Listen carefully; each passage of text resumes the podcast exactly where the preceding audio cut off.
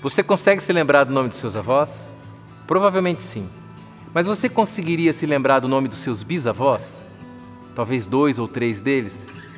Eu não consigo me lembrar do nome de nenhum dos meus bisavós. E eu estou te fazendo essa pergunta para que a gente possa pensar juntos a respeito da brevidade da vida. Porque muito provavelmente, assim que morremos, não vai passar 80 ou 100 anos sem que o nosso nome seja esquecido, até mesmo pelos nossos parentes. A vida é curta, a vida é muito breve, e a palavra de Deus já nos diz isso. Tiago diz que a nossa vida é como uma neblina que se dissipa. Em Salmos nós vamos encontrar que a vida é como a erva do campo, que é levada pelo vento, e que a vida também é como um sopro. Sabe, mas a minha intenção é, no dia de hoje não é falar sobre a morte. Muito pelo contrário, eu queria falar sobre a vida. Porque nenhum de nós acorda pensando em morrer. Eu e você acordamos hoje pensando em viver esse dia. E a questão chave, a pergunta chave é: como você tem vivido a sua vida? Você tem reagido às circunstâncias? Você tem sido um espectador das dificuldades, das necessidades e corrido atrás do vento, como Salomão diz no livro de Eclesiastes? Ou você tem agido, tem sido protagonista da sua história?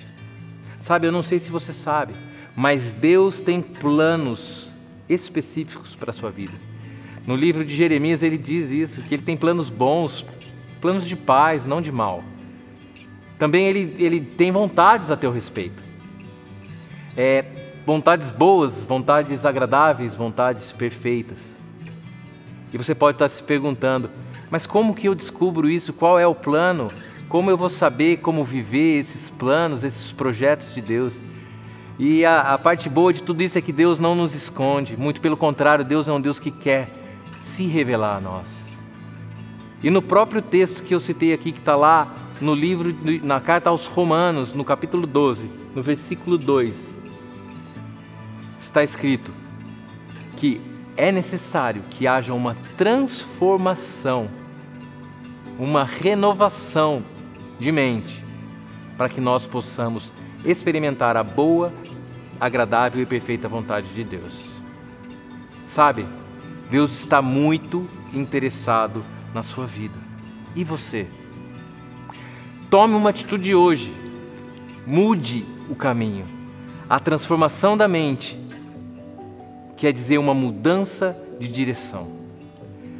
Siga em direção aos planos de Deus. Não, não reaja mais àquilo que o sistema te impõe. Viva para buscar os planos e os projetos de Deus para a sua vida. E para terminar, eu queria fazer mais uma vez uma última pergunta. Será que seu nome vai ser lembrado pelos seus bisnetos? Mas eu não ficaria muito preocupado, e eu de fato não me preocupo muito se o meu nome será lembrado pelos meus bisnetos. Eu vivo cada um dos meus dias para fazer lembrado o nome daquele que é o mais importante, Jesus. Eu gasto cada um dos meus dias para fazer com que meus filhos conheçam a Jesus e para que eles possam ter a, a mesma vontade de fazer conhecido o nome de Jesus aos meus netos, aos meus bisnetos e de geração em geração. Eu quero terminar desejando a você uma vida de protagonista da história que Deus escreveu para você. Até mais.